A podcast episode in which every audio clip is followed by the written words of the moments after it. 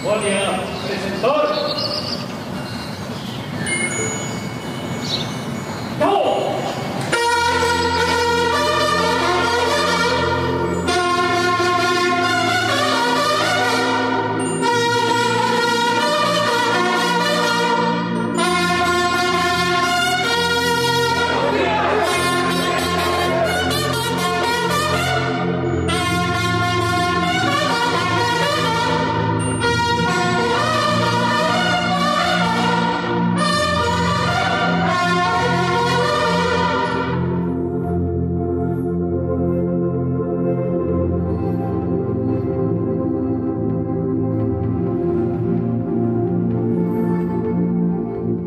Bueno, pues iniciamos la semana. Eh, primero, pues eh, expresar nuestra satisfacción, nuestra alegría, eh, es inocultable por el triunfo de Gabriel Boris eh, en Chile. Ya lo felicité en la mañana porque hay una diferencia de horario. Ahora en Chile, pues son las 10 20 de la mañana. De modo que ya lo felicité, me dio mucho gusto. Eh, felicito al pueblo de Chile. Abrazo al pueblo hermano de Chile. Han dado un ejemplo para la América Latina y para el mundo. Es eh, un triunfo de la democracia en Chile, en América Latina, el Caribe, en el mundo. También hoy vamos a presentar como todos los lunes el quién es quién en los precios ya con eh, la ampliación de eh, la evaluación de precios de artículos de primera necesidad. No solo el quién en los precios de los combustibles, sino que todos los lunes sepamos también cómo están los precios de los artículos que más consume la mayoría de nuestro pueblo. Vamos a informar sobre el avance de obras, como lo hacemos también los lunes. Hoy, eh, día 20, como cada mes, se va a informar sobre la situación de seguridad, la seguridad pública, y se va a presentar un resumen sobre lo realizado en tres años en esta materia de seguridad. Y al término del informe de seguridad vamos a eh, llevar a cabo una ceremonia para eh, eh, entregar, imponer, condecorar, reconocer con el águila azteca al canciller de Francia, Jean-Yves Le Drian, por las relaciones de amistad con el gobierno de Francia, su papel destacadísimo en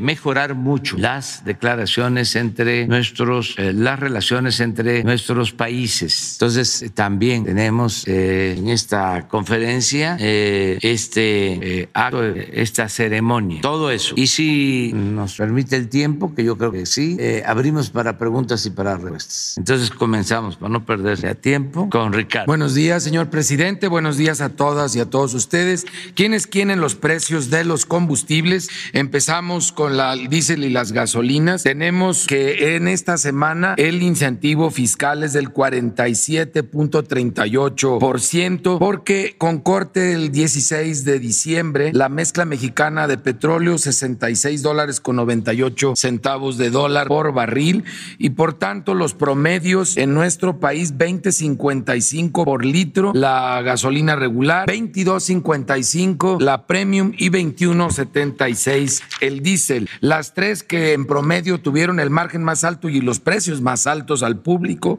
fue Chevron, Reco y Corpogas, mientras que los que están siendo solidarios y apoyan a los consumidores, aliados de los consumidores, ExxonMobil, Rendy Chicas y Orsan, esto es la semana pasada. Combustibles BP con el precio más alto y el margen más alto en Carmen Campeche, 22 pesos 57 centavos por litro precio al público. Y estos angelitos nada más le están ganando 4 pesos con 9 centavos, comparados con los 20 centavos que tiene de margen franquicia Pemex en Lázaro Cárdenas, Michoacán, con un precio al público de 19 pesos con 39 centavos. Ahí está el resultado, menor margen, mucho mejor precio al consumidor, aliados de los consumidores finalmente. Combustibles BP en eh, gasolina premium, el precio más alto, 24 pesos con 5 centavos por litro, con un margen de 4 pesos 36 centavos. Seguro no le pierden. Comparado con los 47 centavos de margen que tiene franquicia Pemex en Durango, Durango, con un precio al público de 21.94 por litro. Y en el diésel, combustibles BP, el precio más alto en Carmen Campeche, 24 pesos con 16 centavos por litro, con un margen de 4 pesos 30 centavos comparados con los 17 centavos de margen que tiene franquicia Pemex en Salamanca, Guanajuato, 20 pesos con 93 centavos por litro. Allá mis paisanos hasta que dan barata algún combustible teniendo tan cercana la, la planta de, Pemex, la refinería, pues ahora ya lo están empezando a reflejar en los precios, bien por ellos. Vamos a ver el tema de verificaciones, 403 denuncias atendidas en el país a través de 174 verificaciones o visitas, tres gasolineras no se dejaron verificar, algo nos están ocultando, ya las visitaremos con apoyo de la Guardia Nacional. Eh, es eh, Cátor Arabazor en Amazon, Puebla, la gasolinera Northern en Pedro Escobedo, Querétaro y Alianza Empresarial en Tecamac, México. Yo creo que no es muy aliada esta que digamos, si no, no estaría evitando que la verificáramos. La gasolina regular, la más barata, 18.68 eh, de móvil en Puebla, Puebla y 18.78 también de móvil en León, Guanajuato. Las más caras, 23 pesos con 8 centavos de franquicia Pemex en Pelmeme, Oaxaca y 22.99 de Shell en Moloacán, Veracruz. En el caso de la Premium, la más barata, 20 pesos 19 centavos en Soriana, en Coatzacoalcos, Veracruz, y 20 pesos 25 centavos en Servifácil de Coatzacoalcos, Veracruz.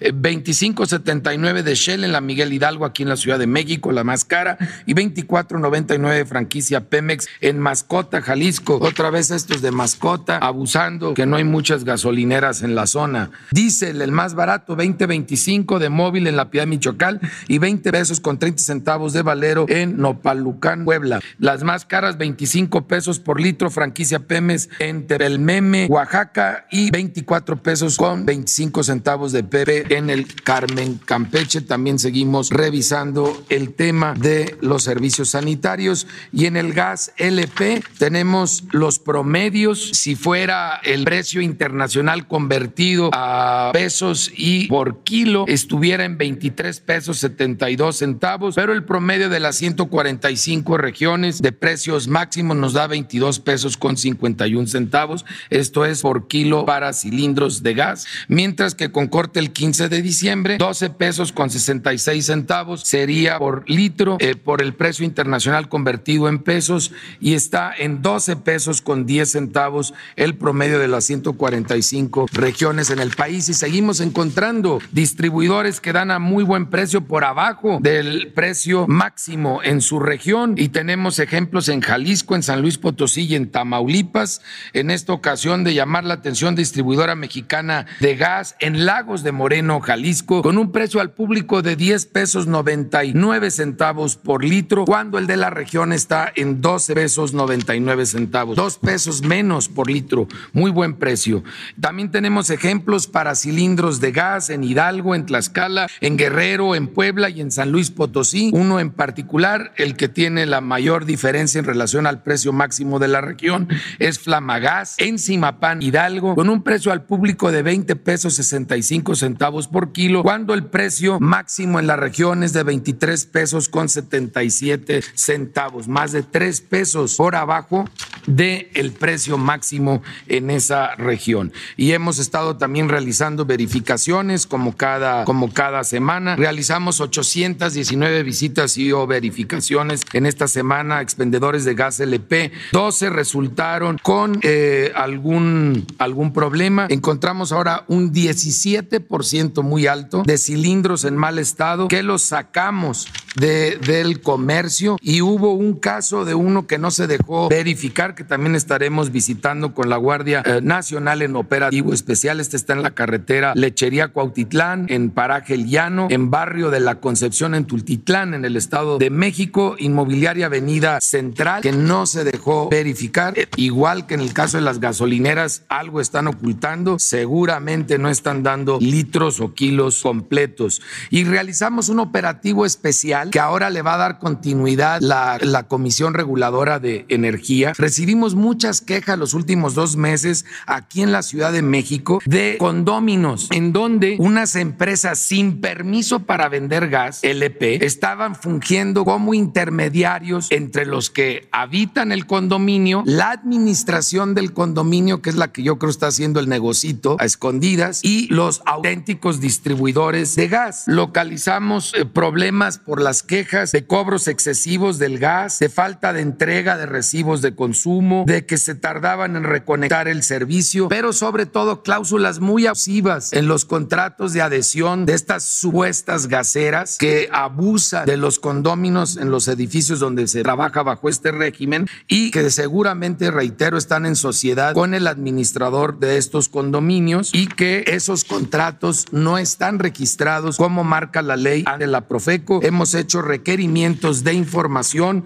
y la mayoría de estas empresas ni siquiera tienen permiso para vender gas LP, son auténticos intermediarios e ilegales. Y aquí está el listado de las 14 empresas que están realizando estos abusos en Ciudad de México, que estaremos procediendo de la mano con la Secretaría de Energía y con la CRE, porque ni siquiera tienen, como mencionamos, permiso para expender este producto, el gas LP.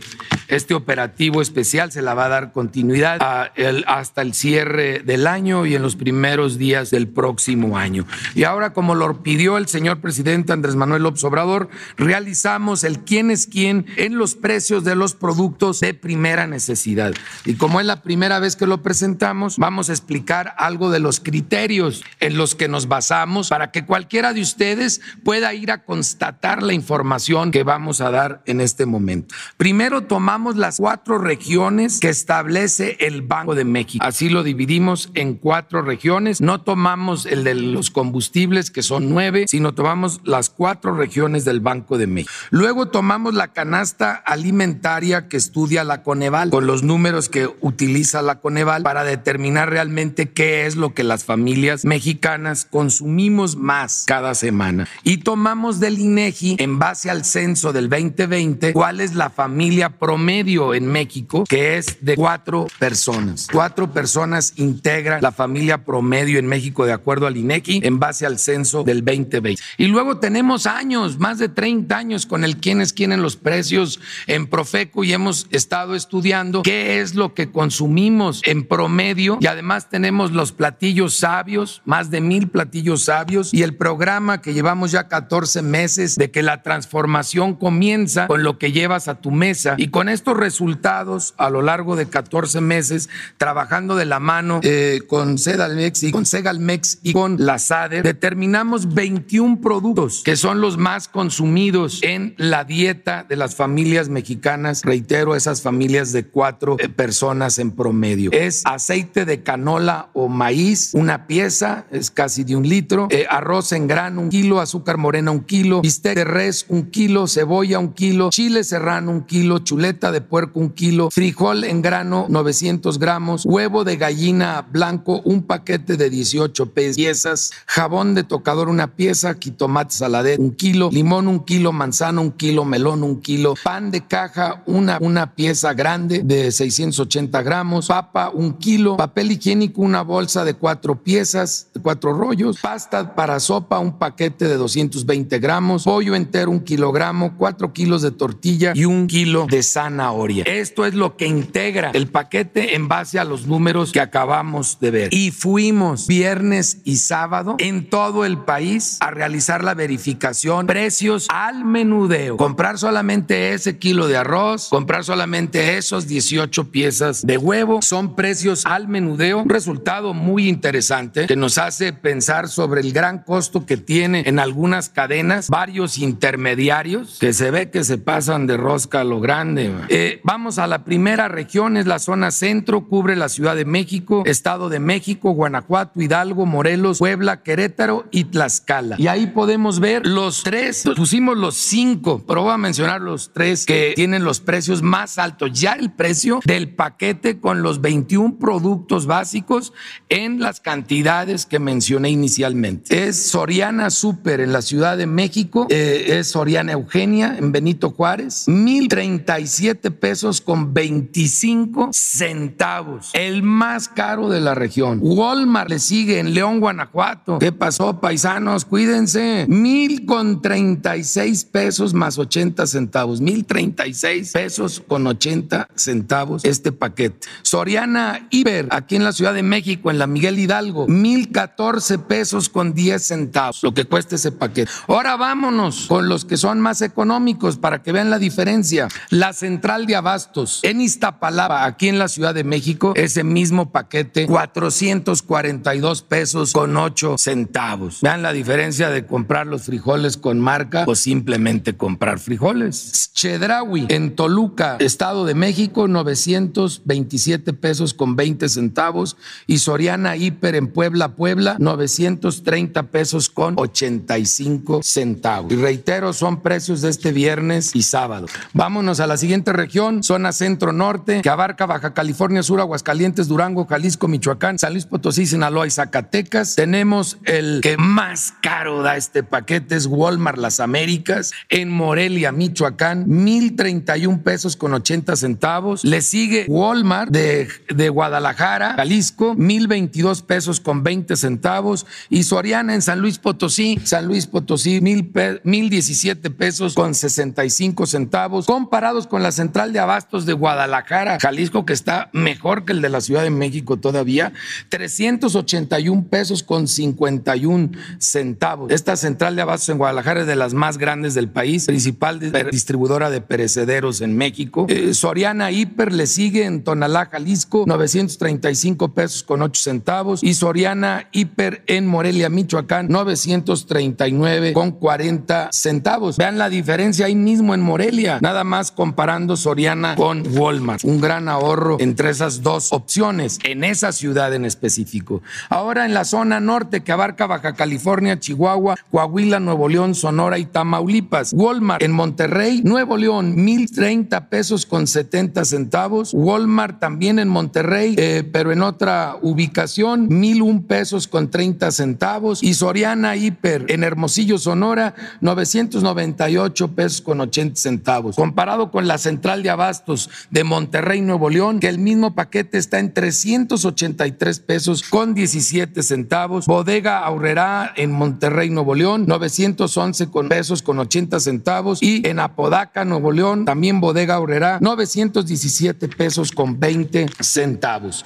Nos vamos a la zona sur, que abarca Campeche, Chiapas, Guerrero, Oaxaca, Quintana Roo, Tabasco, Veracruz y Yucatán. Con este cerramos. Soriana Hiper en Oaxaca, Oaxaca, 1015 pesos con 45 centavos. Chedraui en Oaxaca, Oaxaca, 998 pesos con 40 centavos. Chedraui, que, siempre está barato, pues ahí no sé qué les pasó en, en Oaxaca, tienen que revisar sus precios. Eh, Mega Soriana en Campeche, Campeche, 996 pesos con 80 centavos. Y nos vamos a los más caros, digo a los más baratos en esta zona, la central de abastos de Villahermosa, Tabasco, 347 pesos con 71 centavos. Soriana Hiper en Benito Juárez, Quintana Roo, en Cancún, a 926 pesos con 35 centavos. Y Walmart en, la, en Cancún también, por fin aparecen en los baratos, 929 pesos. Claro, si ustedes se quieren ir al más caro, y el más caro pues, pudiera ser la tienda de la esquina o pudiera ser algún negocio regional, pues van a poder encontrar aún más caros que los caros. Pero estos son realmente los canales principales de distribución, las opciones más caras y las más baratas este viernes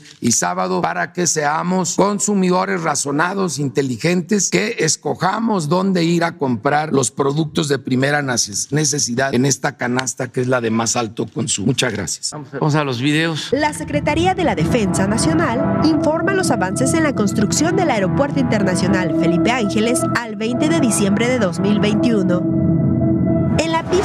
Central plataforma y rodajes, en las calles de rodaje y plataformas, se aplica pintura para el señalamiento horizontal, limpieza y sopleteo para colocar relleno de espuma y sellador, así como la colocación de bases y luminarias para los sistemas de luces. En la interconexión vial tramo caseta Tultepec-Santa Lucía, se trabaja con el habilitado de estructura en el cuerpo del puente vehicular hacia la vialidad del acceso a la IFA, mientras que en el segundo monumento se finalizan áreas de jardinería. En la terminal de pasajeros, se continúa con la instalación de bastidores para vidrios exteriores. En el nivel de salidas se colocan puertas automáticas y cristales de pasillos, así como la adecuación de los baños temáticos en diferentes áreas. En el eje troncal de circulación y obras complementarias, en la glorieta de acceso y parque anexo se llevan a cabo trabajos en jardineras, colocación de adoquín y paisajismo. En el área de transferencia de seguridad del AIFA se coloca plafón en el acceso principal. En la vialidad y barda perimetral se continúa con los acabados en casetas de vigilancia, al igual que en la barda perimetral con la colocación de reja galvanizada con picos de seguridad. A la fecha, se han generado 138.495 empleos civiles, bajo el control, dirección y supervisión de 195 militares. Faltan 91 días de construcción.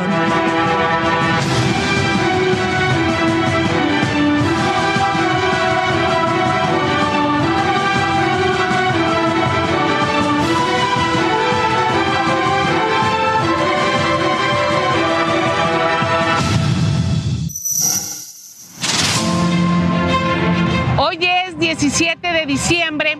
Estoy con el señor Robert Jung, que es el vicepresidente de Samsung, en la colocación de la torre absorbedora de la planta reformadora en esta refinería. Este equipo viene de Corea y Samsung es quien está encargado de esta planta. Ve el reporte de esta semana. El periodo de la construcción de la refinería está en la etapa de recepción y colocación de equipos, al mismo tiempo que se prepara el proceso de integración entre todas las plantas de proceso y el área de almacenamiento.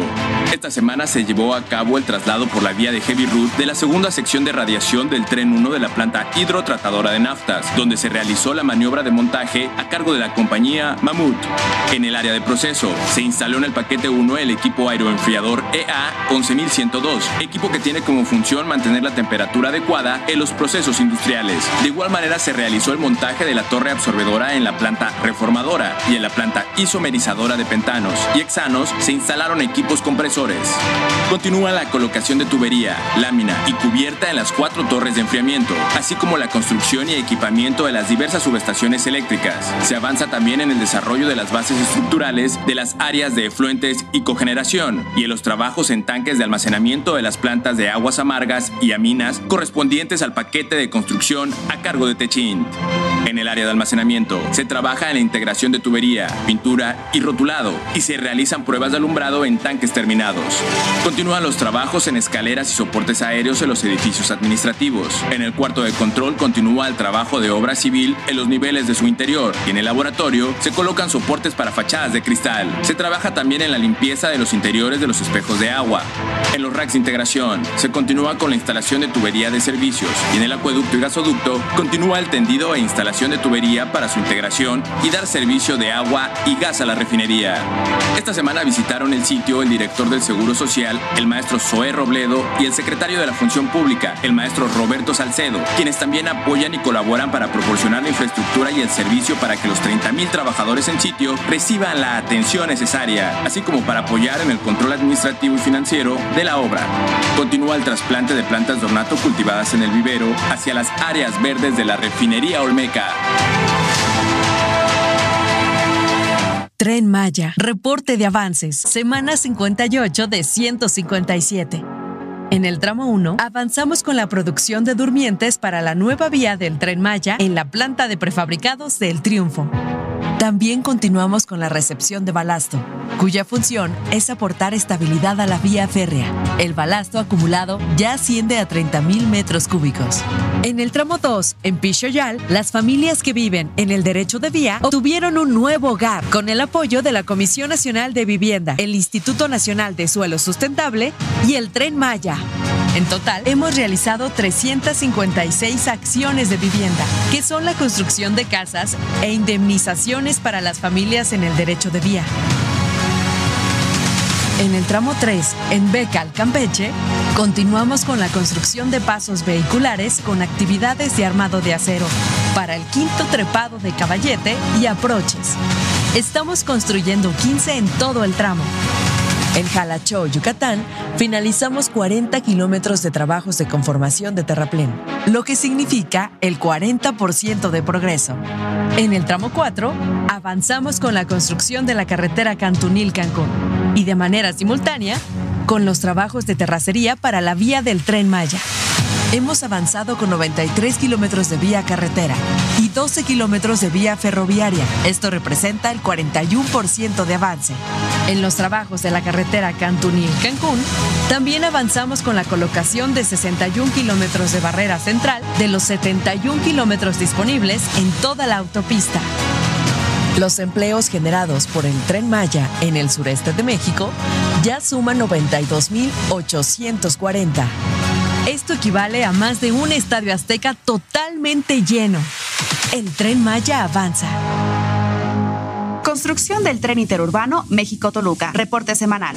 Vía catenaria y obra electromecánica. Avance 46%. Instalación de vía. Continúa la colocación de rieles y fijaciones de la vía izquierda sobre el viaducto 4. Posteriormente se realizarán los colados de concreto para el anclaje de la vía. Portal Toluca. En la transición entre el viaducto 5 y el túnel para la vía 1, avanza la instalación de vía, así como las canalizaciones para los sistemas de comunicación y control. Tramo 3, 17 kilómetros. Avance de obra 53.7%. Estación Santa Fe. Continúa el suministro de estructuras de acero desde Guadalajara. Una vez en campo, se ensamblan mediante soldadura aplicada por personal certificado en condiciones controladas. Sobre los ocho apoyos principales se colocarán las plataformas metálicas del vestíbulo, andenes y techumbre de la estación. Estación Vasco de Quiroga. Avanza el movimiento de terracerías para la conformación de plataformas. Se excavaron las dos primeras zapatas de los apoyos principales de la estación. Las pilas de cimentación profunda son descabezadas para unir el acero de refuerzo con el armado de las zapatas, integrándolas estructuralmente. Lanzadora de dovelas. Continúa el ensamble del equipo para el lanzamiento de dovelas desde la presa Tacubaya hasta la estación Vasco de Quiroga. Presa Tacubaya.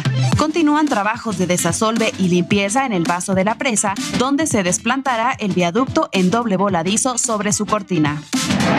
El tren interurbano propiciará que dejen de circular cerca de 13.000 automóviles que diariamente transitan por la autopista México-Toluca. Secretaría de Infraestructura, Comunicaciones y Transportes. El istmo de Tehuantepec tiene una posición relevante para el cruce de pasajeros y mercancías. Con alrededor de 300 kilómetros, es la parte más estrecha de México que conecta el Golfo con el Pacífico. A continuación, se informa el avance de obras a 20 de diciembre de 2021. En el puerto de Salina Cruz, recolectamos distintos tipos de piedra para continuar la construcción de 1.6 kilómetros de rompeolas oeste. Estas piedras son acarreadas hacia los patios de acopio, donde gracias al frente de básculas, clasificamos de acuerdo con su tamaño y peso. Al día de hoy hemos clasificado 381.036 toneladas de roca de los tipos núcleo, secundaria, perma y coraza, las cuales se encuentran listas para su vertimiento marino. En esta obra hemos generado 392 empleos directos y 2.000 indirectos. La rehabilitación de las vías en el ferrocarril del Istmo de Tehuantepec continúa. En el tramo 1, realizamos maniobras con ayuda de un balancín para el alineado de durmientes y el montaje del riel. En el tramo 2 formamos la capa de subbalasto sobre la plataforma, la cual tiene capacidades de drenaje. En el tramo 4, descargamos el balasto en la vía nueva. En el tramo 5 desmantelamos la vía antigua y acondicionamos la superficie para la conformación de la plataforma. En esta obra hemos generado 856 empleos directos y 1.368 empleos indirectos. El programa ISMO aprovecha la posición estratégica del Istmo de Tehuantepec para incrementar el bienestar económico y social de las y los ismeños. La Comisión Nacional del Agua informa el avance en la construcción de la presa Santa María Proyecto Baluarte Presidio. La presa tiene un avance físico de 36%. En el portal de entrada se ha concluido la embocadura del túnel 1 y continúa la colocación de acero de refuerzo, cimbre y concreto hidráulico en las embocaduras de los túneles 2 y 3. De igual forma, se instalan los marcos metálicos por donde se deslizarán los obturadores que cerrarán los túneles. En el portal de salida se realiza la excavación en taludes del canal de descarga, así como la colocación de material de rezaga y enrocamiento para la conformación del bordo de protección de los túneles 2 y 3. En el túnel 1 se llevan a cabo trabajos de barrenado para drenes y limpieza general del túnel. En el túnel 2 continúa la excavación de la sección inferior, la colocación e inyección de anclas de fricción, de concreto lanzado y de empaque para columnas metálicas.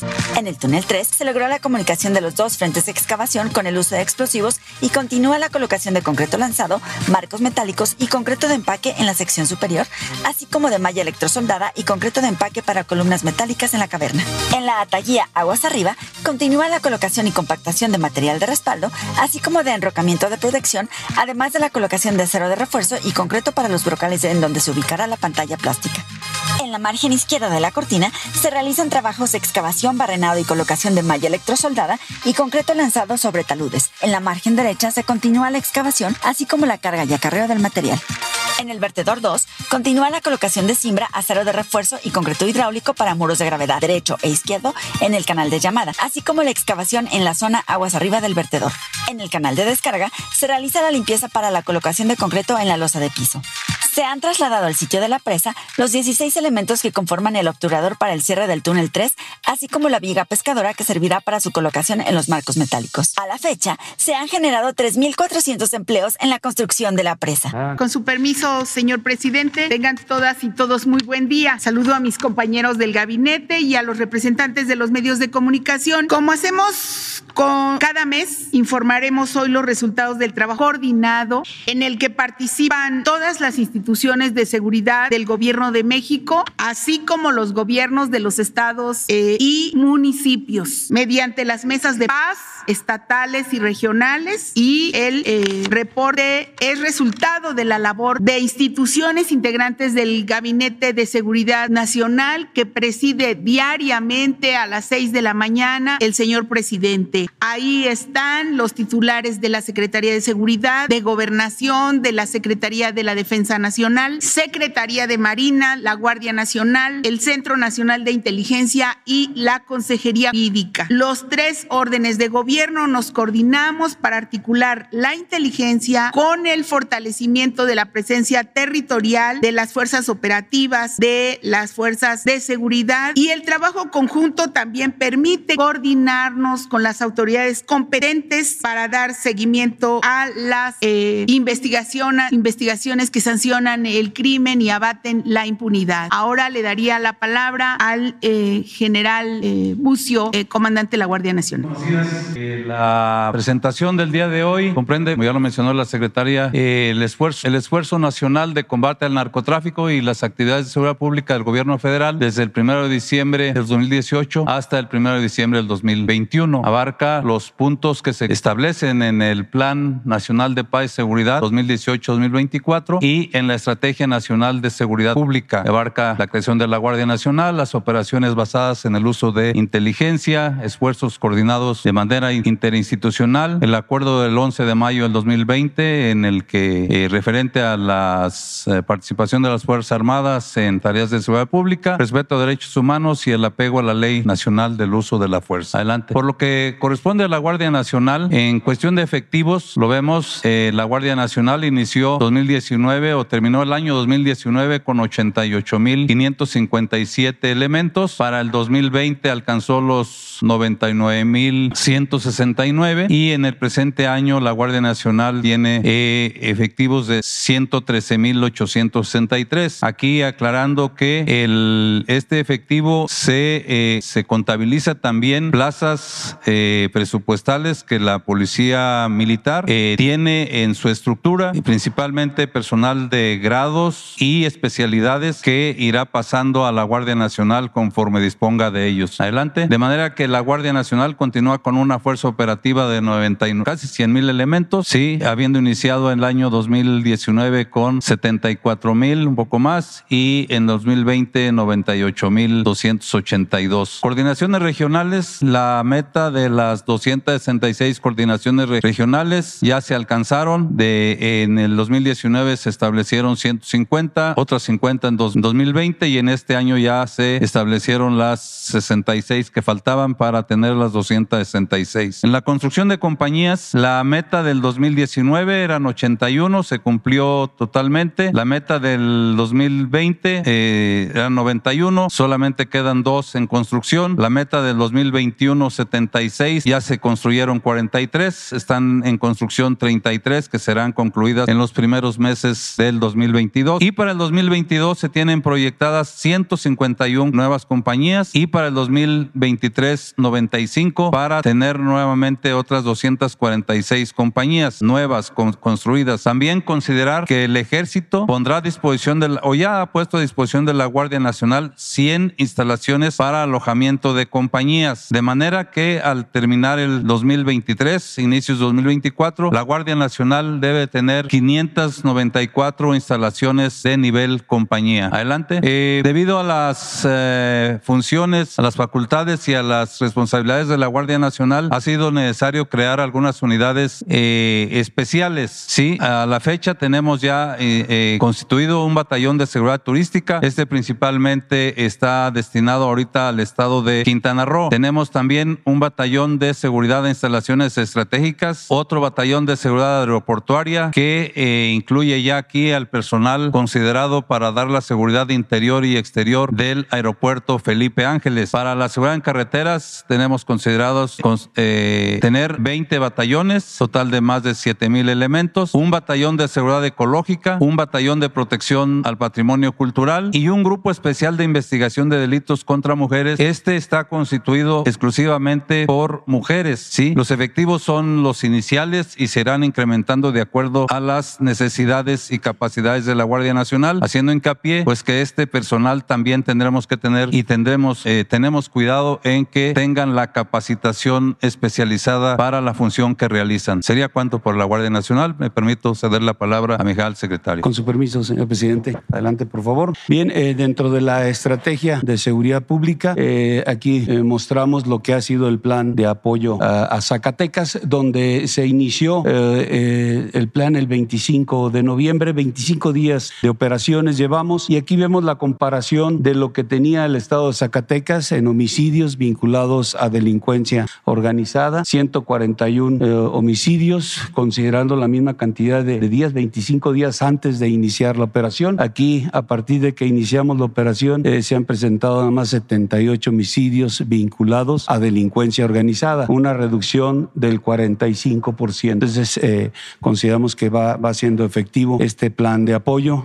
con la presencia de el refuerzo que se hizo ahí en el estado adelante. También dentro de la estrategia de seguridad pública se dio la atención a nueve estados. Aquí vemos cómo, cómo vamos en esos nueve estados. Eh, mencionar Guanajuato ha reducido 3.6%, Baja California 14%, Chihuahua 16%, Michoacán 3.7%, Jalisco 4%, Sonora 13%, Zacatecas 45%, Quintana Roo 38%. Son homicidios vinculados a delincuencia organizada. Y el Estado de México es el único que ha ido en, incremento con un 10.1%. Adelante, aquí vamos a, informar del esfuerzo nacional, lo que hemos hecho a través de los tres años, comparando también eh, los últimos tres años de la administración anterior. Y aquí eh, hay cuatro, cuatro rubros en los cuales hay una tendencia a la baja o hemos asegurado menos. Aquí considerar que eh, en lo que es la marihuana o algunos de los productos o las drogas han, este, tenido menos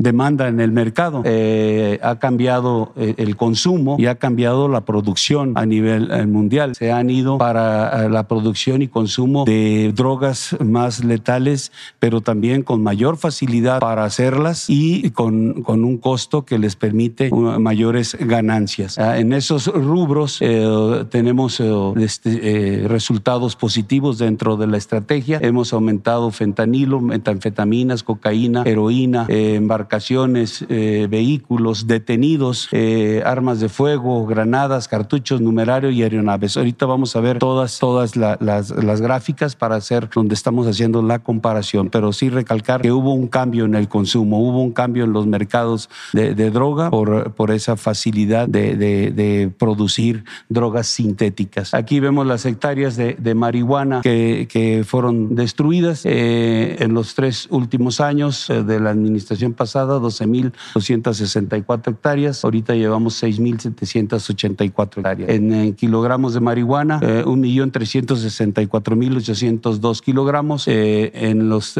primeros tres años, 583.543 kilogramos. Y aquí tenemos lo que ha sido de pérdida, lo que estimamos que le, le, quitamos a la delincuencia como ganancia, 697.947,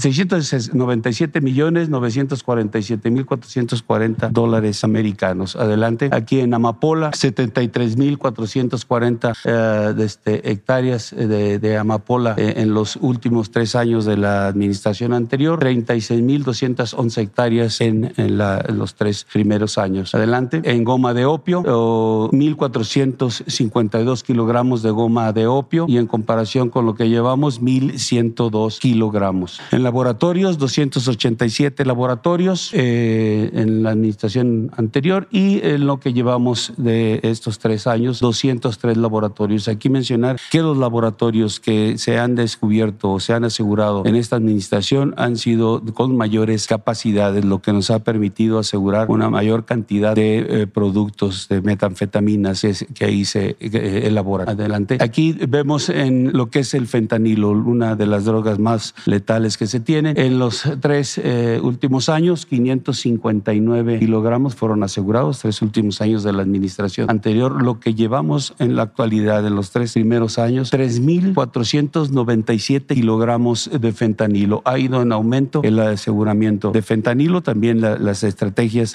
este, han ido tendentes a de, detectar este, este, este, estas drogas, tanto en la producción, en los laboratorios, como ya mencionaba, como en el movimiento que se hace para, para hacerlo llegar a los mercados de consumo. Tenemos un 525% arriba en, en, esa comparación y en, en, una pérdida de la delincuencia de 1.398 millones de dólares. Adelante, por favor. En lo que es metanfetaminas, también otra de las que se producen con facilidad eh, y que da muchos recursos a la delincuencia. Aquí tenemos eh, 54.521 kilogramos de metanfetaminas asegurados en los últimos eh, tres años de la administración pasada. En esta administración, 128%, que equivale a 124.735 kilogramos de, este, de, este, de esta droga. Adelante, por favor. En cocaína, también un aumento del 77% en estos uh, tres años, con 65.020 kilogramos de cocaína en comparación a los 36.700 kilogramos que se habían asegurado al final de los, a los tres años finales de la administración anterior. Adelante. En heroína, de igual manera, 26% más de, de, heroína asegurada en esta administración. En estos tres primeros años llevamos 1.398 kilogramos de, de, heroína en comparación con 1.107 que se habían asegurado en los tres últimos años. Adelante. En, en lo que es embarcaciones, 37% más de embarcaciones aseguradas. 248 llevamos en estos primeros tres años. Se habían hecho en los últimos tres años de la administración anterior 180 y, eso, y en vehículos de igual manera 180% más, 82.416 en esta administración, en la anterior 29.445. Adelante, por favor. En detenidos, aquí también tenemos un 194% más de detenidos, 63.379 detenidos en los tres años de la administración, en comparación con 21.548 de la anterior administración. En armas de fuego, un 80% más de, aseguramientos, son 26.027 armas que se han asegurado, eh, muchas de ellas, el 70% eh, se, se son procedentes de Estados Unidos, de fábricas de, de, de estadounidenses, y de, en comparación con lo de los tres últimos años de la administración anterior, 14.411. Adelante, por favor. En Granadas también eh, ha habido un aseguramiento importante, 38% más de estos eh, implementos bélicos, 1.751 granadas aseguradas en los primeros tres años y en comparación con 1.262 de la administración anterior. Y cartuchos aquí es 422 uh, por ciento más. Eh, en la administración anterior aseguraron 2 millones 50 mil 204 en los últimos tres años y en los primeros tres años llevamos 10 millones 702 mil 792 cartuchos asegurados a la delincuencia organizada. Adelante. En moneda nacional, en los aseguramientos de moneda nacional y de dólares, también ha sido un incremento. Esto es importante porque se le eh, asegura el recurso con el que opera la delincuencia.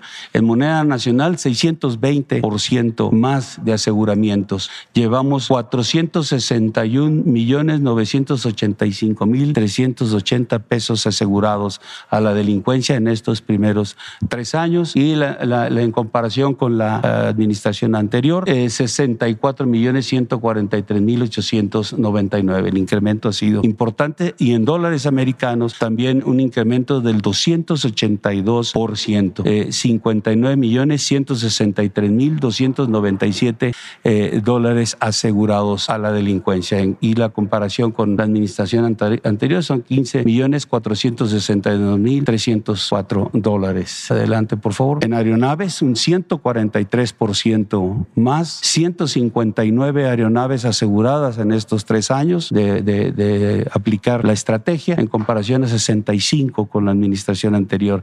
Y aquí citar que muchas de esas aeronaves tienen matrícula estadounidense que operan en el espacio aéreo mexicano para hacer sus vuelos ilícitos. Y también ha habido una coordinación con eh, Centro y Sudamérica eh, a través del Sistema Integral de Vigilancia Aérea de la Fuerza Aérea Mexicana para poder hacer muchos de estos aseguramientos. Adelante, por favor.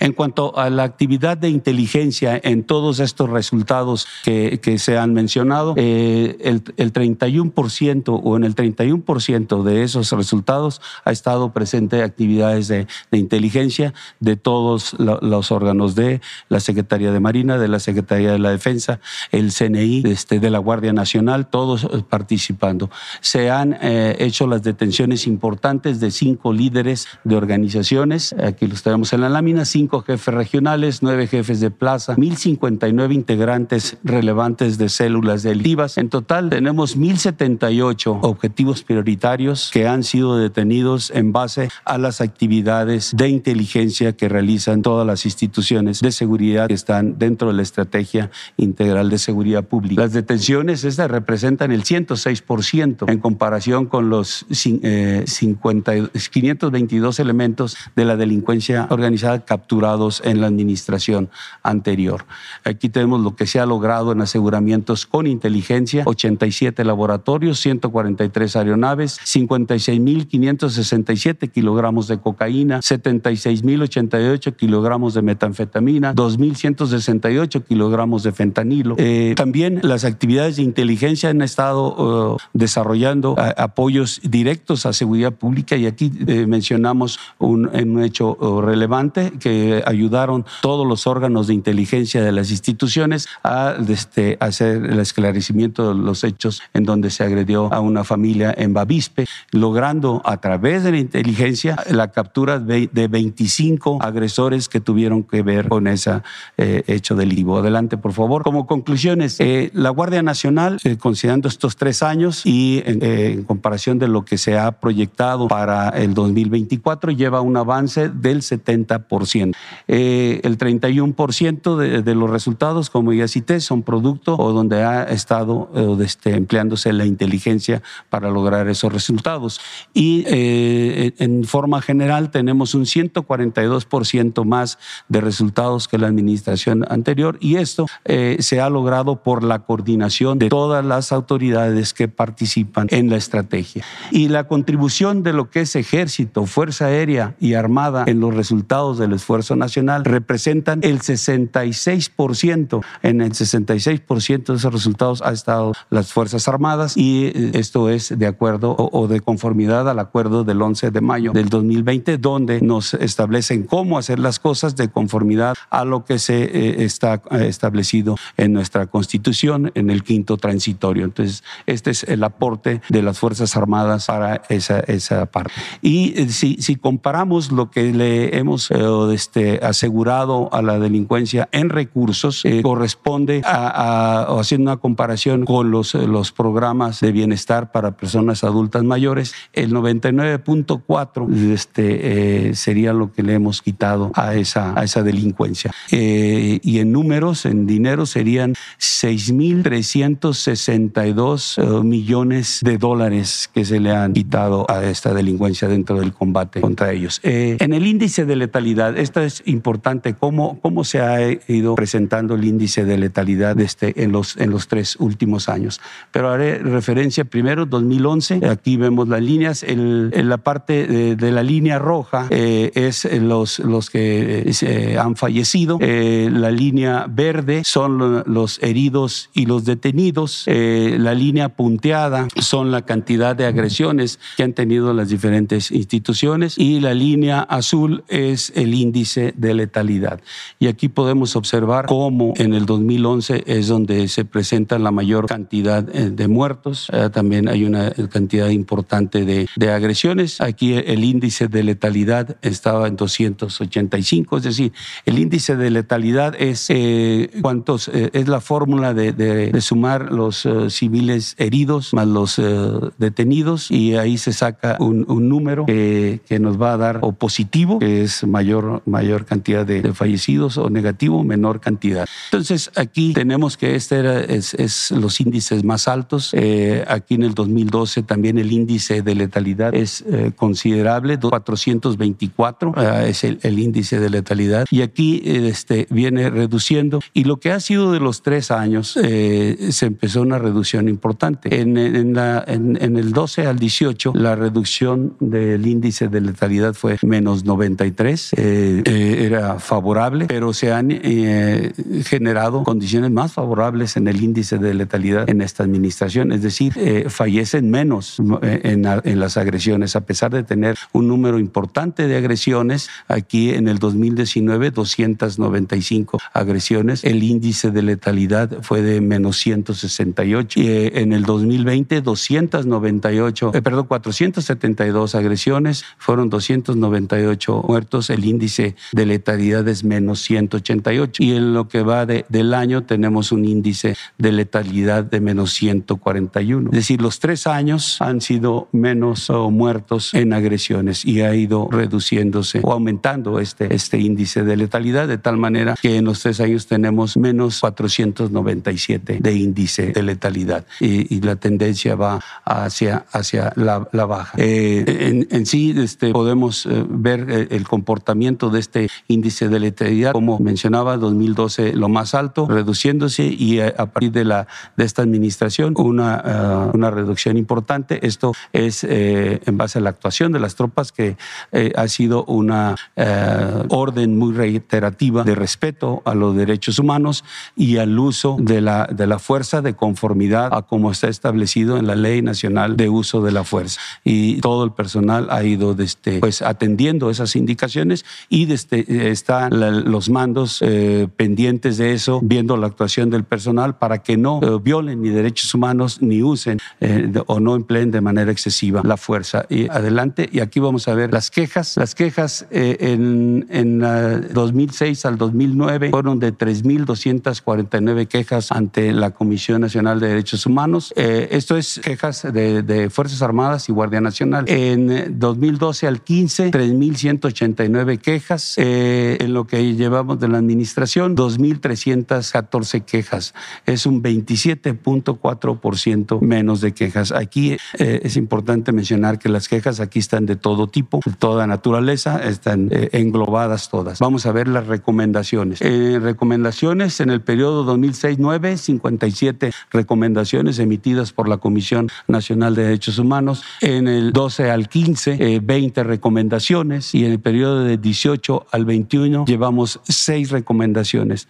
Estas recomendaciones, las 50 las 20 y las 6 son las correspondientes a lo que sucedió en estos periodos, porque a veces algo que sucede en un periodo pasa o llega la recomendación al siguiente. Aquí las englobamos de, los, de lo que se ha hecho en estos periodos. Entonces, eh, de, de, los tres años de la administración se han recibido seis recomendaciones y esas seis, dos son para la Secretaría de la Defensa en relación a aspectos de salud y atención penitenciaria, eh, dos en relación a movilidad social hacia la Guardia Nacional y en el ámbito de las operaciones solamente a la Secretaría de la Defensa Nacional una y a la Secretaría de Marina una. Entonces la, la reducción en esto es importante y vuelvo a mencionar, es basado en que el personal trabaja pues respetando derechos humanos y también aplicando la Ley Nacional de Uso de la Fuerza. Eh, como conclusión, la estrategia arroja resultados positivos. Ya vimos todos los, los rubros, los rubros en drogas que mayor daño hacen a la población eh, están siendo o, en mayor cantidad asegurados. Eh, también la creación de la Guardia, que, va, que está participando en el ámbito de la seguridad pública, así como el incremento de órganos de inteligencia totalmente coordinados para la obtención de resultados y también la coordinación de todas las instituciones que participamos, bueno, este, ha sido determinante para que la estrategia de seguridad pública funcione y se vayan logrando estos resultados. Y nuevamente mencionar de los derechos humanos de, este, eh, de las personas se han respetado y se han observado de manera permanente por todas las fuerzas, asimismo el empleo adecuado de la fuerza que tienen a su disposición. Adelante, que es, es todo. Cedo la palabra al almirante. Con su permiso, señor presidente, continuando con el esfuerzo nacional, estos son ámbitos de Marina, por lógico, por el, el medio ambiente donde se desarrolla. Eh, tenemos lo que es el dragado, por favor. ¿Por qué es importante mencionarlo el dragado? Porque el proyecto que se tiene, el plan que se tiene es que para el 2023 el Estado mexicano sea independiente en cuestiones de dragado, ya que anteriormente podemos ver aquí más o menos del 2016 al 2020 el monto que se ejercía para el dragado a través de la Secretaría de Comunicaciones y Transportes de la Dirección de Dragado era aproximadamente casi 6 mil millones de pesos los que se gastaban en, en el dragado aquí en México. Ya se está haciendo todo lo necesario para que México sea, eh, tenga, el Estado mexicano tenga la suficiente infraestructura para llevar el dragado. Por ejemplo, ahorita los recursos que hemos estado generando a través del dragado, que son 564 millones de pesos, va a dar Hacienda y Hacienda es, nos lo manda a Marina para que nosotros, nosotros podamos repotenciar nuestro sistema de dragado y no depender de iniciativa privada para el dragado en los puertos y mucho menos también lo que necesitamos hacer son operaciones directas y de manera inmediata para disminuir, disminuir los riesgos de inundaciones y des, desasolve en los ríos. La que sigue, por favor. Y también eh, tenemos mucha eh, coordinación con la Procuraduría Federal de Protección al Ambiente, Profepa, pero a través, más que nada, a través de la eh, Comisión de Pesca. Se ha incrementado en lo que se refiere a recorridos terrestres, se han incrementado un 34% las acciones. se capacitaron a oficiales de la Marina, de, sobre todo retirados, para que sirvan como oficiales de pesca. Se tiene contemplado para el, el finales del año que viene tener una fuerza operativa de oficiales de pesca de alrededor de 200 oficiales para el apoyo a Conapesca en todo lo que se refiere a la protección de la cuestión de la pesca. En recorridos terrestres, como se está viendo, se ha incrementado en un 34%. La que sigue, por favor. En recorridos marítimos, un 22%. La que sigue, por favor. En la seguridad y durante inspecciones a establecimientos, porque también se acompañan a los de Conapesca a revisar este, eh, establecimientos, revisar congeladores, etcétera, etcétera. Y se ha incrementado un 36%. La que sigue.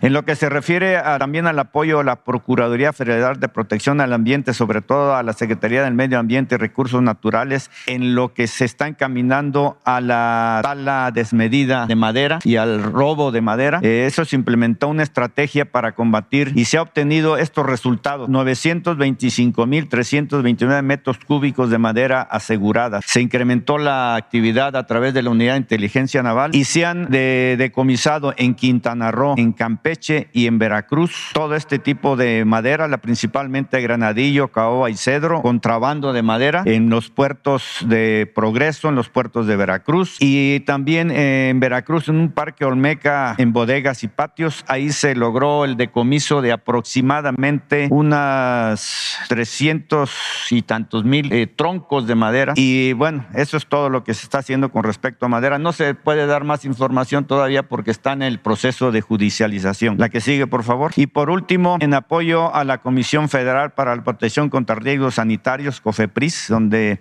eh, eh, la Secretaría de Salud nos pidió el apoyo en entrar ahí en COFEPRIS. Se hicieron acciones operativas administrativas para disminuir, destituir a servidores públicos. Se logró, se identificó una red de servidores públicos que estaban haciendo malos usos de sus funciones y se destituyeron 19 servidores públicos de COFEPRIS. Continúa el trámite jurídico y ocupamos nosotros cinco puestos estratégicos ahí dentro de la comisión eh, de COFEPRIS y activamos un eh, plan que se tenía que era eh, la reactivación de la verificación empresas importadoras y exportadores de precursores químicos. A la fecha se han llevado a cabo tres verificaciones de las cuales en su momento se les va a dar los resultados que han sido muy buenos, pero se tiene que seguir el proceso jurídico. Eso es lo que tenemos que informar. Gracias.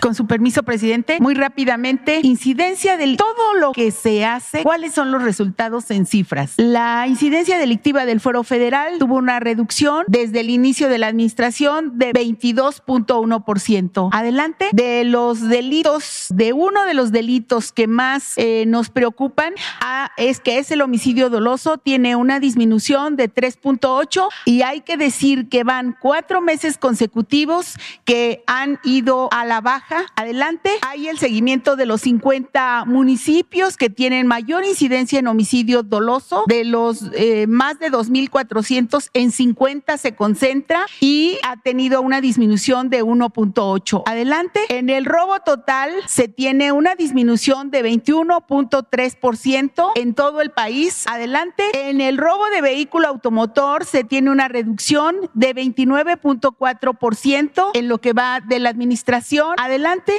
en el robo de transporte público una reducción de 27.9%. Adelante, y en el feminicidio de 19.3%. Por favor, violencia familiar se ha incrementado 15.5%, aunque hay que decir que los últimos seis meses del año ha estado a la baja, pero no ha sido aún suficiente. Tenemos un incremento de 15.5. En el caso de la violación también hay un incremento de 20.8% y de la extorsión también un aumento de 11.2%, que es un delito ligado a los grupos criminales. En el caso de secuestro hay una muy buena coordinación con las unidades del, de secuestro, antisecuestro de los estados y se tiene un, una reducción considerable de 65.9% en el número de víctimas. Aquí se ve muy clara la reducción. Esto ha tenido que ver con el número de detenidos de este delito, así como el número de bandas desarticuladas, el número de víctimas liberadas y el número de las sentencias, que son 903 sentencias alcanzadas en lo que va de esta administración por este delito, en el cual eh, trabajamos con mucha coordinación, precisamente con la Coordinación Nacional de Secuestros. Adelante, eso sería. Gracias. Bueno, pues hacemos un receso de cinco segundos. Nos da mucho gusto que el día de hoy eh, el gobierno de México haga un reconocimiento especial a Jean-Yves Le Drian, canciller de Francia, ministro de Asuntos Exteriores de Francia, por su desempeño en favor de la política exterior, en especial por su eh, trato amistoso, fraterno con el gobierno de México y con nuestro pueblo. Por eso eh, vamos a imponer la condecoración del águila azteca y para eh, hacer una semblanza y un reconocimiento del canciller francés, le pido a Marcelo Ebrard, secretario de Relaciones Exteriores de México, que tome la palabra. Con su permiso, señor presidente. Buenos días, colegas. Bienvenido, monsieur le ministre. Les dirá eh, muy buenos días a todas, a todos. Bueno, como ha dicho el señor presidente de la República, el día de hoy se impondrá la condecoración de la Orden Mexicana del Águila Azteca, que como ustedes saben es la más alta distinción que se otorga por parte del gobierno de la República a extranjeros. La orden fue establecida por decreto presidencial el 29 de diciembre de 1933. Tiene su fundamento legal en la ley de premios, estímulos y recompensas civiles. El distintivo de la orden es el águila real mexicana, símbolo del antiguo imperio mexica y del México independiente. El águila real es la esencia de nuestro escudo nacional. Es un emblema de valentía en el que los mexicanos nos reconocemos como símbolo que nos hace sentir orgullosos de nuestras raíces. Es la más alta distinción a extranjeros. Tiene como propósito reconocer los servicios prominentes brindados a la nación mexicana, a las y a los mexicanos y a la humanidad. Tal es el caso del ministro para Europa y de Asuntos Exteriores de la República Francesa, Jean-Yves Le Drian, quien nos acompaña el día de hoy y ha realizado una destacada labor en aras del fortalecimiento de la relación bilateral y la cooperación entre Francia y México. Sin duda, es el autor de buena parte de la explicación de por qué la relación entre México y Francia hoy es la mejor relación en lo que va del siglo. Ha implementado por parte de Francia el, el relanzamiento de los trabajos del Consejo Estratégico Franco-Mexicano. Ha promovido la incorporación de nuevos temas a la agenda entre México y Francia, incluyendo desde las artes, los medios de comunicación y las industrias creativas o la cinematografía, hasta el cambio climático, la innovación o el mobiliario urbano y las soluciones ambientales en nuestro tiempo. Ha sido un muy buen compañero en la lucha durante la pandemia contra el COVID-19, promotor principal del fortalecimiento de las instituciones multilaterales, creador de una alianza para su expansión en los próximos años. Eh, ha suscrito, atestiguado y seguido varios acuerdos en materia educativa, en becas, en capacitación laboral, trabajo digno y formalización de empleo. Bueno, les informo que con la colaboración decidida del ministro Le Drian, se ha formado una universidad tecnológica bilingüe franco-mexicana en Nuevo León, que se inauguró en el año 2020. Eh, se han eh, compartido resoluciones como la que México presentara en la Asamblea General de la ONU con miras a garantizar el acceso universal a vacunas, a medicamentos, a tratamientos. También organizamos juntos el Foro Generación Igualdad en México y en París, así como participamos ahora por invitación del ministro Lettner en la iniciativa internacional PRESODE, cuyo objetivo es prevenir futuras pandemias provocadas, provocadas por enfermedades zoonóticas. En fin, también fue un actor clave, subrayo, para que México recibiesen como dato piezas prehispánicas muy valiosas que actualmente están exhibidas en el Museo de Antropología como parte de la exposición La Grandeza de México, proyecto fundamental de las conmemoraciones con motivo de la independencia de nuestro país que se celebraron en 2021. Eh, también firmamos una declaración de intención sobre el fortalecimiento de la cooperación contra el tráfico ilícito de bienes culturales, otra área muy importante para México y para Francia.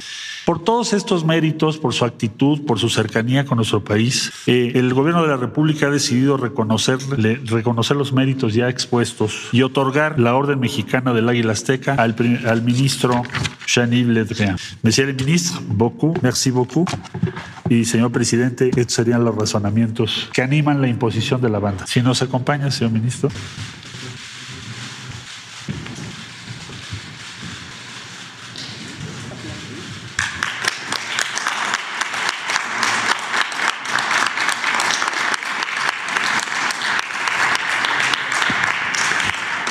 Félicitations, Monsieur le ministre. Vous avez la parole.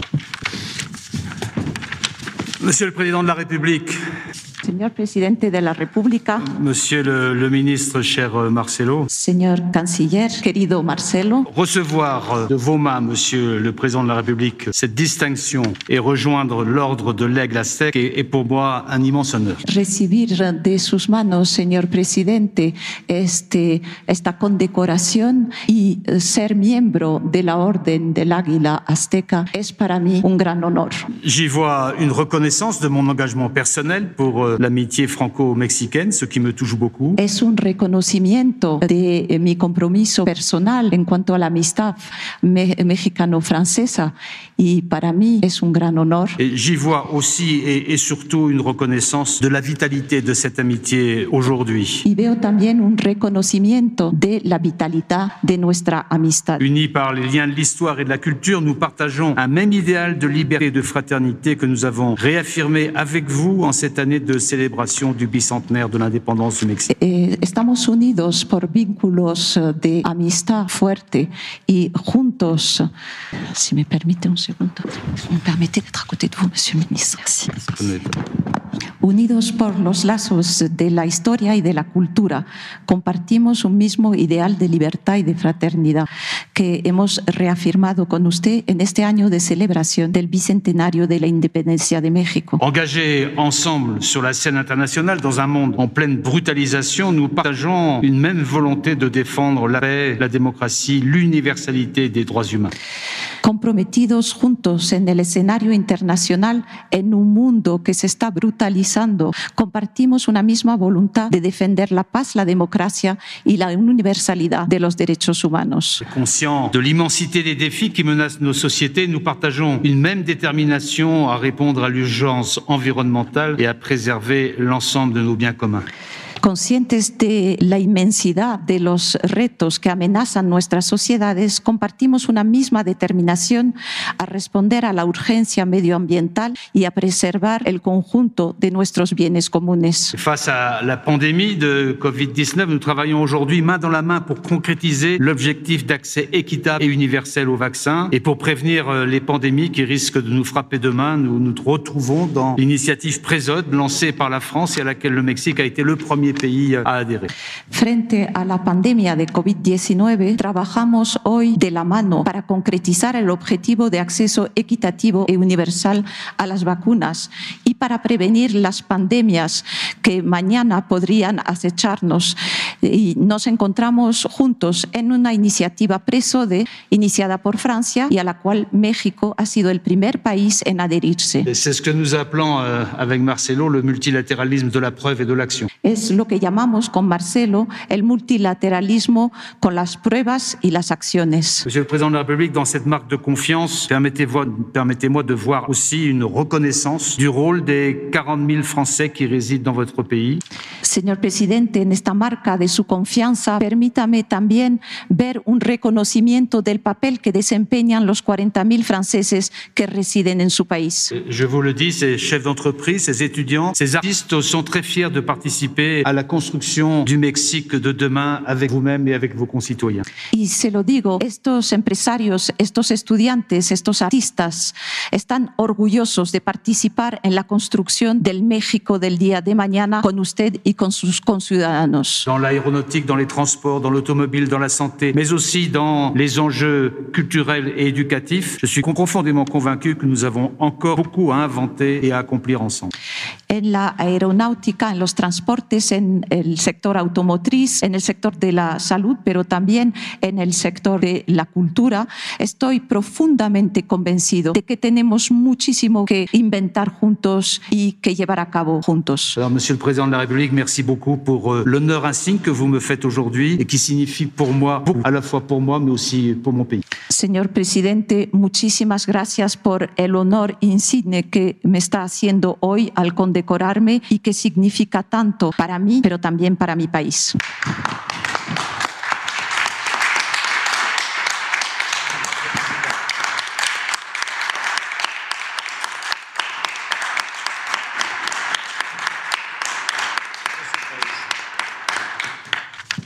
Pues nos da mucho gusto eh, tener aquí al canciller de Francia. Esto reafirma nuestros lazos de amistad, de cooperación sobre los principios históricos de la Revolución Francesa, libertad, igualdad, fraternidad, que están vigentes. Tenemos muy buenas relaciones con Francia en todos los órdenes. Ahora ha quedado demostrado y lo agradecemos por el número de piezas históricas, arqueológicas que enviaron para nuestra exposición sobre la grandeza de México. También el que en París se haya expuesto la gran exposición sobre la cultura olmeca. Y tenemos eh, muy buena relación, lo mismo en lo económico y en lo comercial. Tan es así que una empresa francesa recientemente, la empresa Alstom, acaba de eh, ganar una licitación para construir trenes que van a ser utilizados en el tren Maya,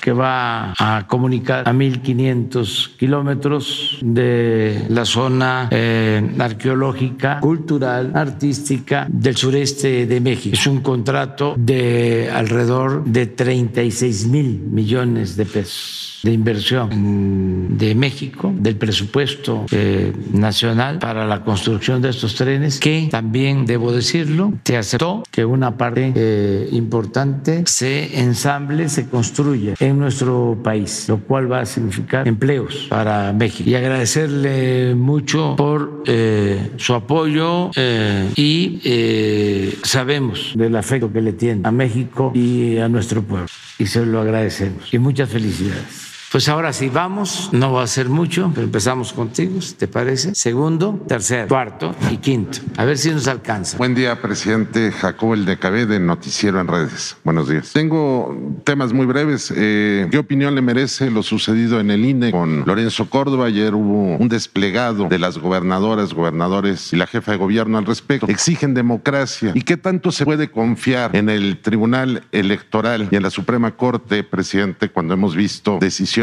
arbitrarias y más en materia electoral como en este año en, en diversos casos? ¿Qué opinión le merece lo que está sucediendo? Pues es muy lamentable que esto suceda, pero tenemos que entender que se trata de un proceso de democratización que se está llevando a cabo en nuestro país. Vivíamos en un sistema político caracterizado por la simulación. Se hablaba de democracia en el discurso, pero en los hechos predominaban las actitudes antidemocráticas. Y esto es lo que se está exhibiendo, esto es lo que se está eh, poniendo al descubierto. A partir de que se lleva a cabo un cambio verdadero, que ya no es el gatopardismo que se manifestó, se expresó en el año 2000, donde la gente pensaba que las cosas iban a cambiar y siguieron igual o peor, ahora que de verdad hay un cambio o se está llevando a la práctica una transformación, pues eh, eh, se quitan la máscara muchos en todos los ámbitos, en el periodismo, en la academia, en la intelectualidad, eh, en el servicio público. Los que se hacían llamar, llamar demócratas, pues están demostrando que no lo son, que todo era una farsa, porque esa era una de las características del antiguo régimen, la simulación. Y esto viene de lejos. Esto lo estableció el dictador Porfirio Díaz. Y la Revolución Mexicana, aun cuando fue profunda, no pudo arrancar de raíz estas prácticas, estos vicios. Se avanzó después de la revolución en el terreno económico, social, pero no en lo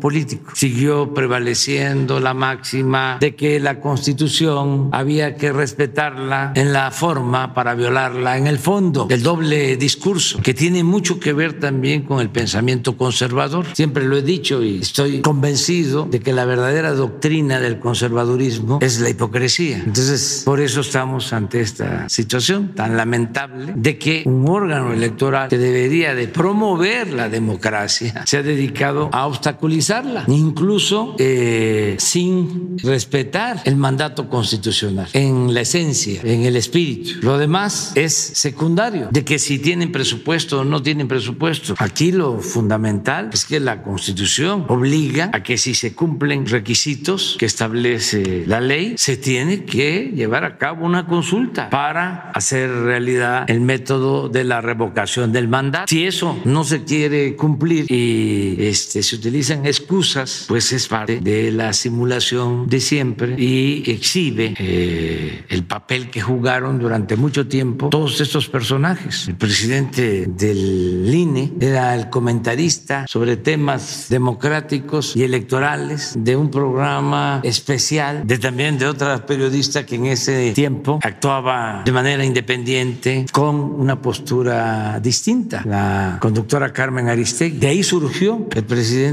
de el INE, que eh, en apariencia lo más avanzado que había durante el periodo neoliberal, pero pues todo era una farsa. Ahora se está demostrando. También afortunadamente pues hay otras instancias, está el Tribunal Electoral, está la Suprema Corte y no importa que se demore el proceso. Lo eh, interesante, lo trascendente es de que se lleve a cabo para que se pueda establecer el precedente, para que podamos hablar de democracia participativa, que no nos quedemos nada más en la democracia representativa y que sea el pueblo el que en todo momento, como lo establece la Constitución, tenga el derecho de cambiar la forma de su gobierno. Es un principio democrático básico. Entonces, si se lleva a cabo la revocación del mandato, ya se establece este método democrático, este mecanismo de democracia participativa y ya va a quedar hacia adelante y se va a ir convirtiendo en una costumbre, un hábito. Vamos a ir ir avanzando. Entonces, no es nada más por lo que a mí corresponde.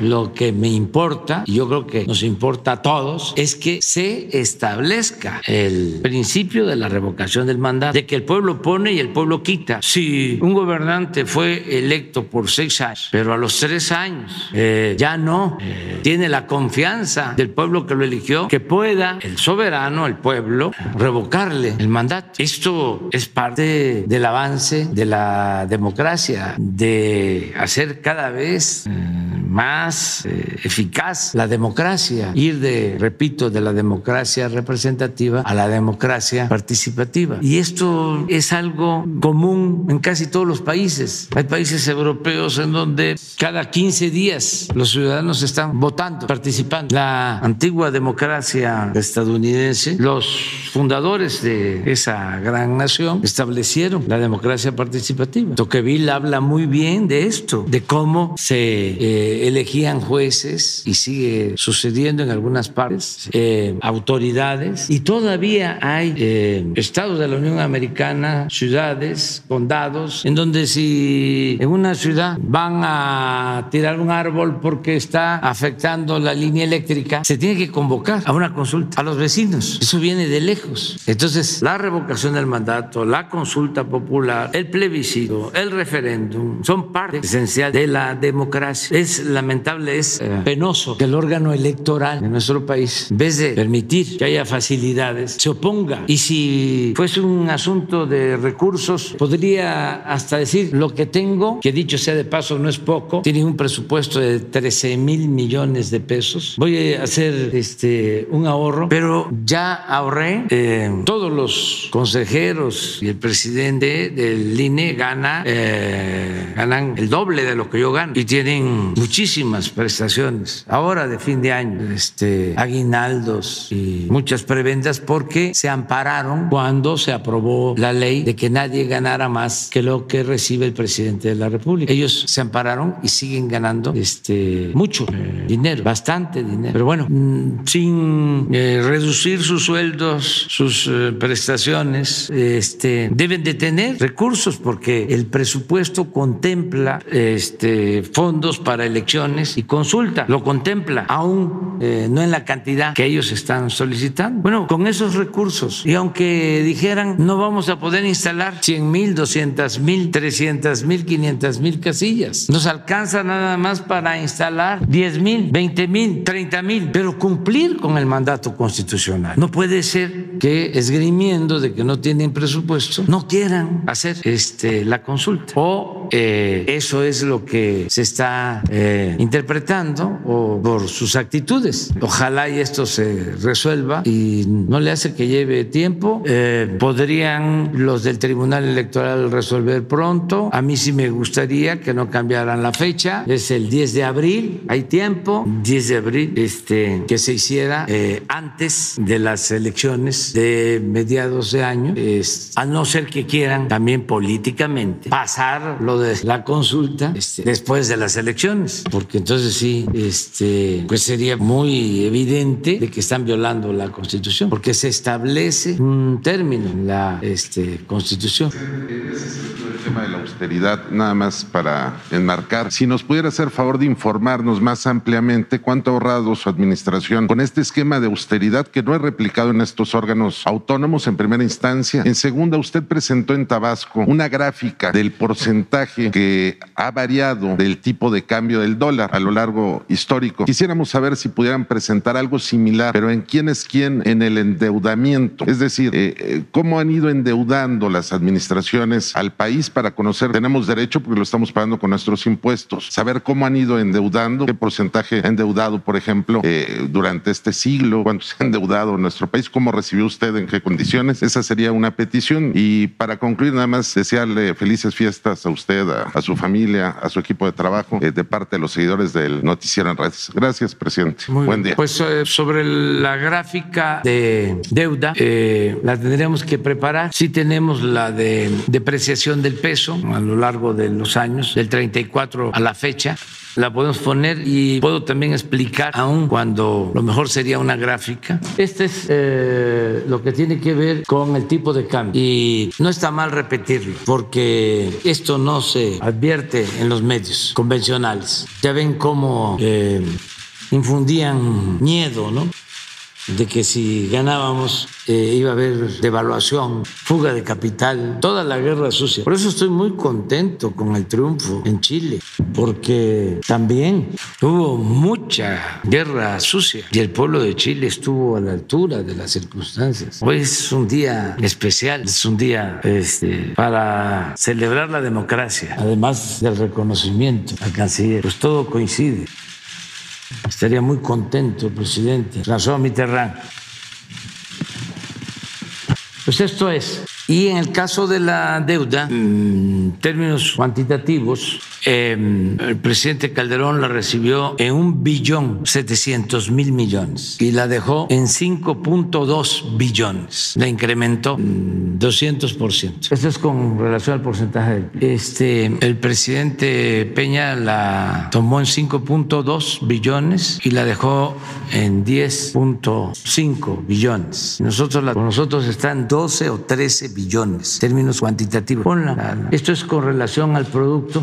La verdad, la habíamos bajado el primer año, pero aquí nos vino la, la pandemia, se nos cayó 8.5 el Producto Interno Bruto y se nos fue la deuda para arriba. Pero ya vamos hacia abajo. De Calderón a, a ver si no nos mandan el último corte de deuda. De acuerdo al, al PIB eh, de Fox a Calderón, hubo un incremento en PIB, a lo mejor está aquí como de 8 o 9 puntos. Ah, no, nada, nada. Para, disculpe usted, eh, lo, que, lo que le planteaba era saber cómo las administraciones fueron solicitando recursos. Digo, aquí en efecto se logra una disminución en un periodo, después viene la pandemia. En mi planteamiento era cómo fueron endeudando de manera eh, progresiva los gobiernos y cuánto usted ha endeudado al país si en su caso lo hubiera hecho, tomando en cuenta que usted atravesó la etapa de la pandemia. Digo, y se No hemos solicitado deuda adicional. La mayoría de los países del mundo con la pandemia eh, contrataron deuda. México no.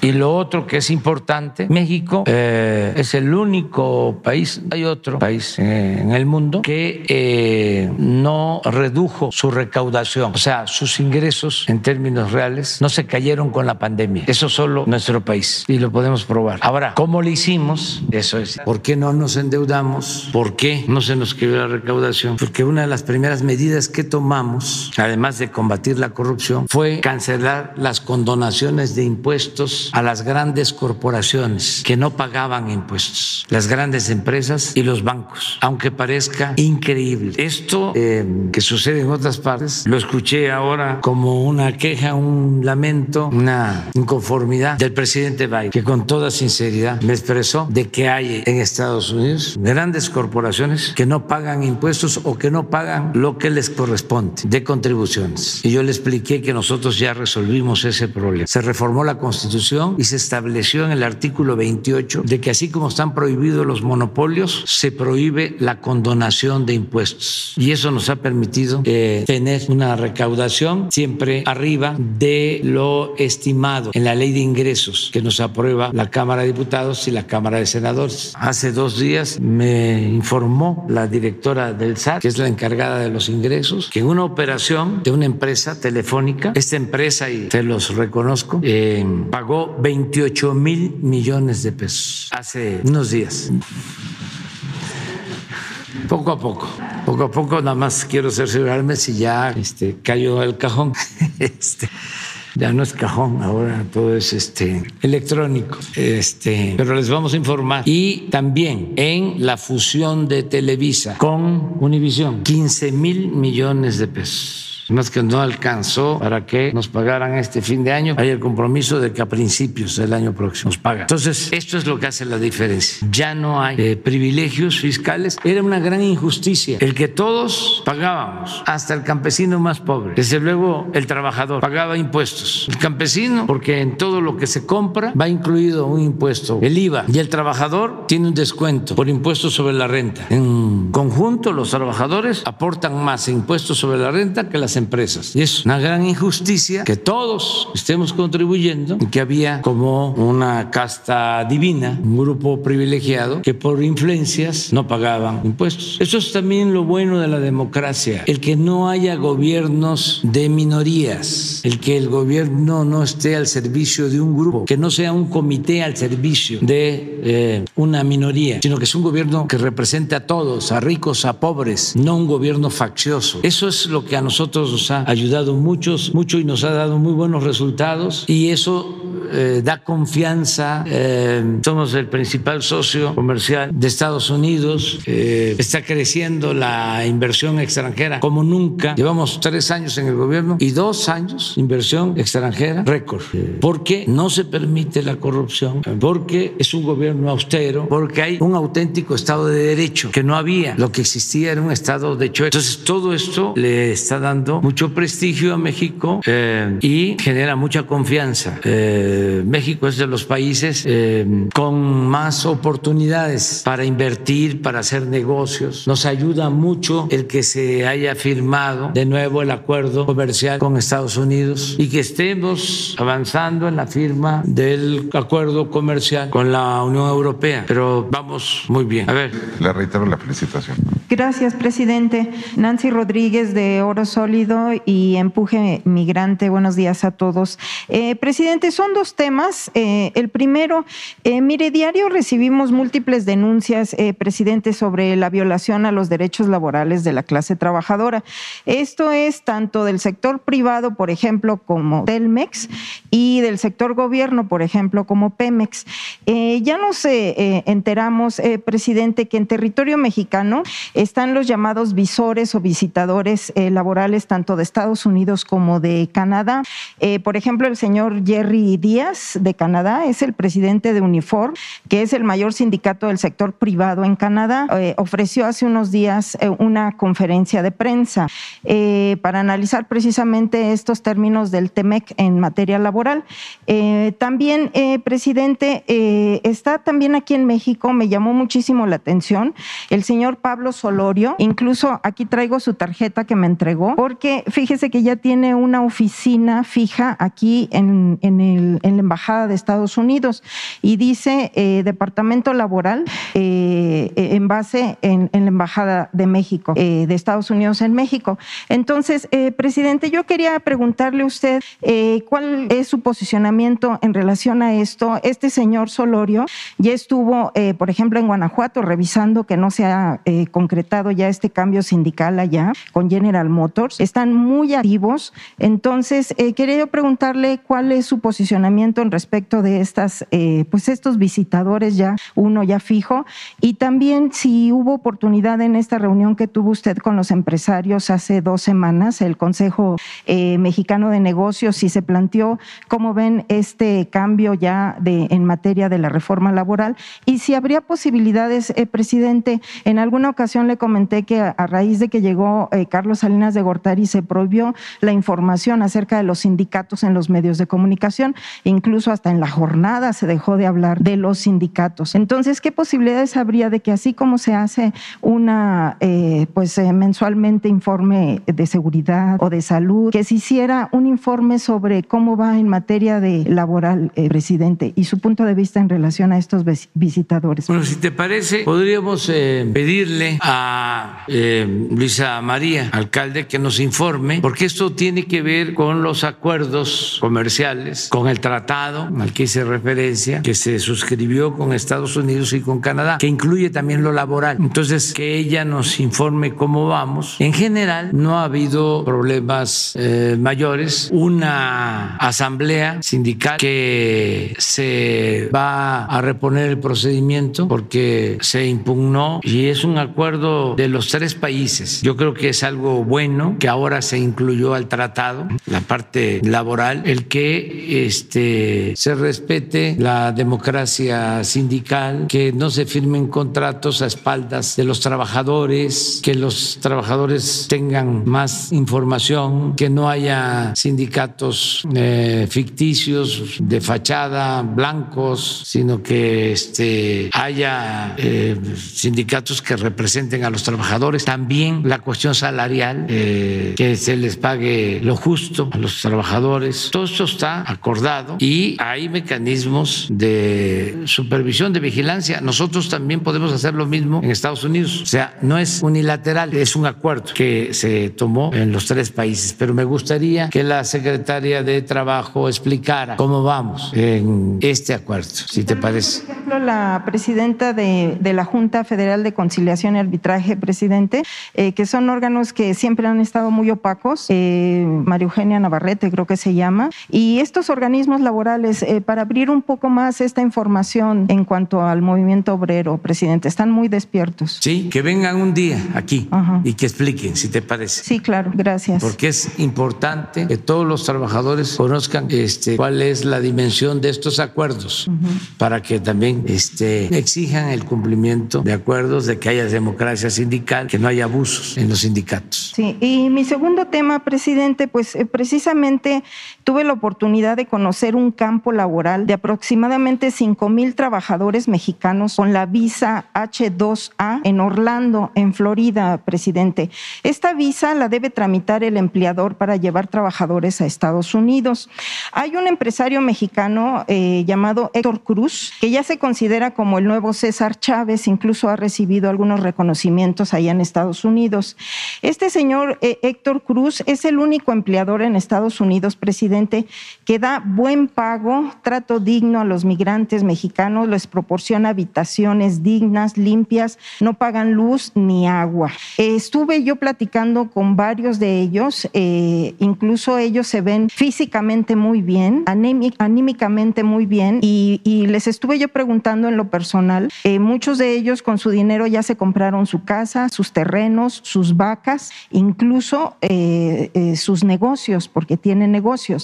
Entonces, eh, fíjese, eh, presidente, que este mexicano eh, les da capacitación al grado de que ahorita estos grupos de 5 mil trabajadores que tienen esta visa eh, ya están siendo requeridos en otros estados y además, por ejemplo, también desde Holanda. Entonces, yo dialogando con este empresario, eh, me decía que, que se podía implementar este mismo método aquí en México. Eh, lo que pasa es de que pues no ha habido ningún acercamiento con su gobierno ahora que usted llegó. Entonces, ¿qué posibilidades habría, presidente? Porque incluso se romperían paradigmas. Estos eh, trabajadores están muy, muy bien eh, capacitados y se podrían hacer eh, esta- estos métodos de producción aquí en México. Incluso él está dispuesto a pagar márgenes de utilidad más grandes. Pues es cosa de que nos des la información y lo vamos este, a buscar para este, invitarlo a que nos explique sobre su experiencia. Eh, ahora que fuimos a Washington, eh, uno de los planteamientos para ordenar el flujo migratorio, porque hay una realidad, hace falta fuerza de trabajo en Estados Unidos, en Canadá, y hay que buscar la forma de eh, que puedan ir a trabajar